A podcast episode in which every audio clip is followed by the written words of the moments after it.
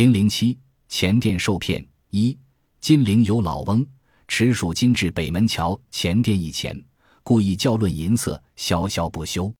一少年从外入，礼貌甚恭，呼翁为老伯，曰：“令郎贸易常州，与之同事，有银信一封，托直寄老伯，将往尊府，不易直之路遇也。”将银信交毕，一一而去。老翁差信为前店主人曰：“我眼昏，不能看家信，求君送之。”言借家常所谢语，莫云外文银十两。为爷心水虚，翁喜动颜色，曰：“还我钱银，不必教论银色矣。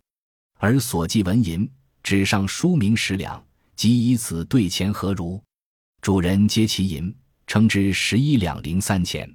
遗弃子发信时匆匆未见，故信上只言十两。老人又不能自称，可将错就错，或此余利，遂以九千钱与之，十价文银十两。立兑钱九千，翁付钱去，少顷。一客笑于旁曰：“店主人得无受欺乎？此老翁者，积年骗棍，用假银者也。我见其来换钱，以为主人忧，因此老在店，故未敢明言。店主精简其银，过千胎，懊恼无已。在四谢客，且寻此翁居止。曰：翁住某所，去此十里余。”君追之犹能及，但我翁临也。使翁知我破其法，将仇我，请告君以彼之门相，而君自往追之。店主人必欲与居，曰：君但携行至彼地，君告我以彼门相，则老人不知是君所道，何愁之有？客犹不肯，乃仇以三金。客若为不得已而强行者，同至汉西门外。远望见老人摊前柜上，与数人饮酒。客止曰：“是也。汝速往秦，吾行矣。”店主喜，直入酒店，左老翁殴之，曰：“汝欺骗也！以十两千胎银换我九千钱。”众人皆起问故。老翁怡然曰：“我以现银十两换钱，并非千胎。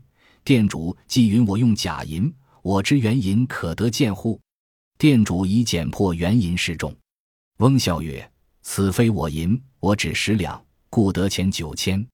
今此假银似不止十两者，非我原银，乃店主来骗我耳。”酒店人为持等称之，过十一两零三钱。众大怒，责店主。店主不能对，群起殴之。店主允备酒席府礼，使得脱身而归。在南京。有位老翁拿着银两到钱店换钱，故意跟人争论银色，萧萧不休。这时，一位少年从外面进来，谦恭有礼地称老翁为老伯，说：“您的儿子在常州做生意，跟我是同行。他托我给您带了一封银信，我刚想去府上拜访您，没想到竟然在这里遇见您了。”说着，把银信交给老翁就走了。老翁拆开信，对店主人说。我眼睛昏花，请您帮我念念吧。店主人念了信，信上都是家常所谢的话，但信末说，另外有十两纹银已被您所需。老翁非常高兴，对店主人说：“把我刚才的银子还给我，不必交论银色了。你把我儿子寄来的十两纹银兑成钱，怎么样？”店主人接过银两，称过后发现是十一两零三钱，他暗想。肯定是老翁的儿子发信时匆忙，没检查出来，所以信上只说有十两。老翁自己又不能称，可以将错就错，多得一两零三钱。当时十两纹银可以兑换九千钱，于是店主人给了老翁九千钱，老翁拿着钱走了。一会儿，有一位客人在旁边笑着对店主人说：“您受骗了，这老翁是个用假银骗钱的惯骗。”我看见他来换钱，已经开始为您担忧了，但不敢明说。店主人大惊，连忙剪开那银果，里面果然是铅。店主人懊恼不已，他在三对客人称谢，并询问老翁的住处。客人说：“老翁的住处离这儿有十里地，您要追还能赶得上。但我跟老翁是邻居，假如老翁大家围上来，大家围上来知道了这件事，必然跟我成了仇人。我告诉您老翁的住处，您自己去追吧。店主人坚持让客人跟他一起去，您把我带到那儿，悄悄地告诉我老翁的门户。他也不知道是您告诉我的，怎么会跟您成为仇人呢？店主人用三两银子酬谢客人，客人才假装不得已，跟他一起去找老翁。两人一起走到西门外，远远的望见老翁把钱摊在柜上，正在跟人喝酒。客人指着老翁说：“就是他，您快点去抓他，我走了。”店主人跑进酒店，揪住老翁说：“你这个骗子，用十两千换了我九千钱。”问起原因，老翁说：“我给你的十两现银不是钱，您既然说我用假银子，那我原来的银子呢？”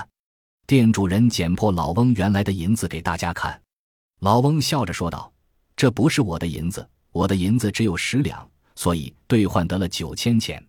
这些假银子不止十两，不是我的银子，这是店主人讹诈我。”酒店的人把假银子一称，果然是十一两零三钱。大家非常愤怒，责怪店主人。店主人没法回答，大家气愤不过，要殴打他。最后。店主人答应准备酒席赔礼，才得以脱身回家。揭秘：少年、客人跟老翁都是一党，合伙行骗。少年故意在钱店中给老翁十两假银子，老翁料定店主人必然会贪得渔利。后来，客人假意告诉店主人老翁是骗子，骗取酬金。骗子利用前店主人爱贪小便宜的心理，巧设陷阱，环环相接。